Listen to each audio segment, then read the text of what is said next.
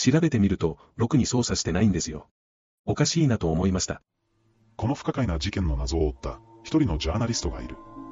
黒木明夫さん去年52歳は、元警視庁巡査部長であり、退職後は捜査するジャーナリストとして、警察内部の様々な問題や世間を騒がせた事件など、独自の視点で解析し捜査していた。23年間の警視庁在籍中は、23回もの警視総監賞を受賞するほどの優秀な警察官だった。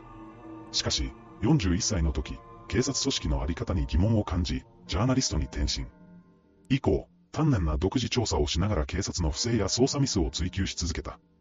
黒木さんは、この事件の不可解さに関心を持ち捜査を開始したが、その勤勉さゆえに文字通り命を懸けた捜査となってしまった。